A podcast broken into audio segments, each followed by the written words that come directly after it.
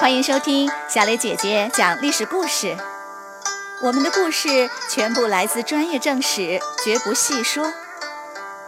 每周一、三、五来听一段故事，了解一段中国历史吧。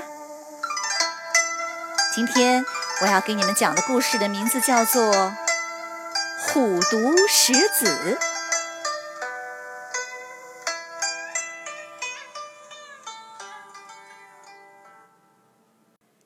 经过了三十年的大混乱之后，羯族人石勒建立的后赵重新统一了中原。曾经富丽繁华的中原早已经面目全非，许多人逃去了江南，留下来的躲进了堡垒里，朝不保夕。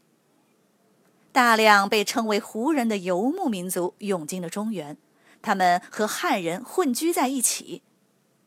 现在乱砍乱杀的日子总算是过去了，大家开始了新的生活。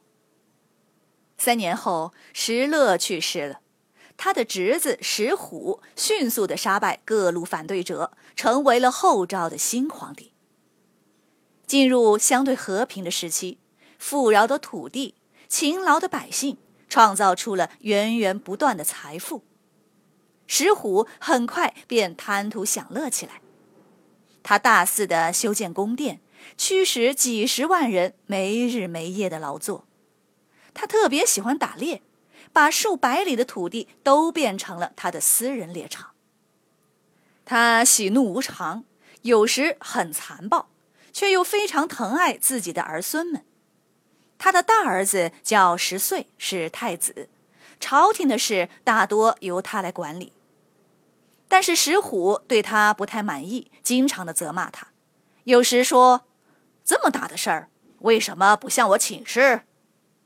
有时又说：“这种小事还要来麻烦我。”有时急了，甚至拿起棍子就打。在十几个儿子中，他最偏爱的是皇后的两个儿子石宣和石涛，这让太子十岁憋了一肚子的气。有一天，十岁喝醉了，发泄起来，大骂石虎，还带领手下叫嚷着要去杀了石宣。走到半路，才被人又劝了回去。石虎知道后，气得暴跳如雷，下令把十岁幽禁起来，不准出门。过了一段时间，石虎心软了，赦免了十岁，并召见他。十岁来了，可是却满脸的怨气。也不领情谢罪，冷言冷语说了两句话就要回去。石虎说：“你应该去拜见皇后。”十岁哼了一声，头也不回就走了。石虎顿时火冒三丈，当即下令将十岁废为平民，并连夜就把他给杀了。石虎改立石宣为太子。朝廷的事则由石宣和石涛两个人轮流管理。石虎很省心，继续大修宫殿，四处打猎享乐。一晃十年过去了，东北的鲜卑慕容部建立了前燕，不断对外扩张；南面的东晋消灭了成汉，统一了南方；西北的钱粮也不时侵扰关中，但后赵依然是最强大的国家。这天，石虎在宫中，突然传来了一个消息：他的儿子石涛在寺庙里被人给暗杀了。这个消息如同晴天霹雳，五十多岁的石虎伤心欲绝，竟昏了过去。过了许久，他才苏醒过来。有个叫佛图澄的高僧对他说：“凶手还不知道是谁，你最好不要去参加葬礼。”石虎听取了他的建议。石虎有点疑心是太子石宣干的，于是他谎称皇后悲哀过度病倒了，把石宣召进宫扣押起来，然后他挨个审问太子府上的官员，结果竟然真的是石宣指使的。石虎简直气疯了，他冲进后宫，用各种酷刑疯狂地折磨石宣。石宣凄惨的哀嚎声响彻宫殿。浮屠城劝石虎说：“两个都是你的儿子，为了一个死去的儿子，再杀死另一个儿子，何苦呢？”可是石虎不管，他命令在邺城外堆起柴草，把石轩吊在上面，然后下令砍断他的手脚，挖出他的眼睛，剖开他的肚子，再点燃柴草，烈焰冲天，石轩被烧为灰烬。石虎就在不远处，瞪着通红的眼睛，已几近疯魔了。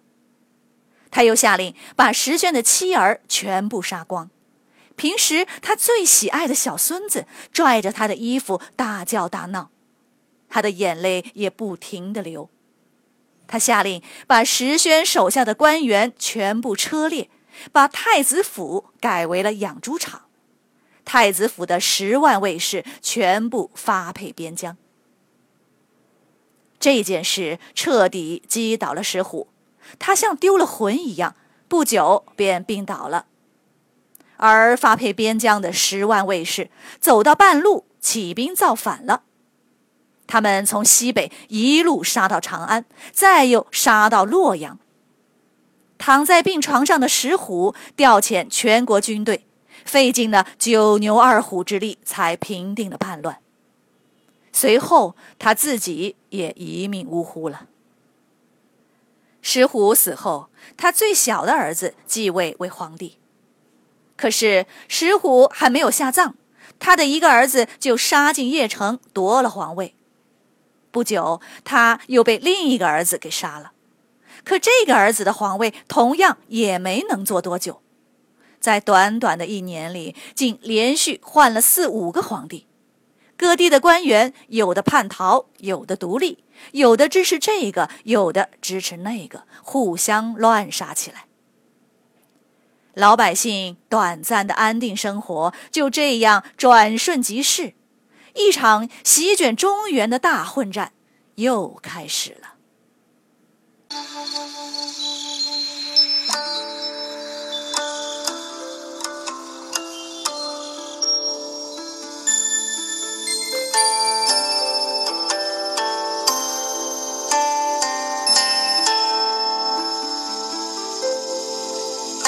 朋友们，今天的故事就讲到这里，请你来说一说。故事中，当石虎得知自己的儿子杀死了另一个儿子，他极度伤心，又极度愤怒，失去了控制，做出了许多疯狂的事。你有过这种失控的感觉吗？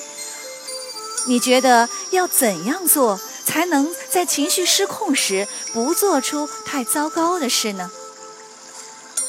欢迎你们在公众号留言或用语音告诉我们你的想法。感谢你们今天的收听，我们下个故事再会。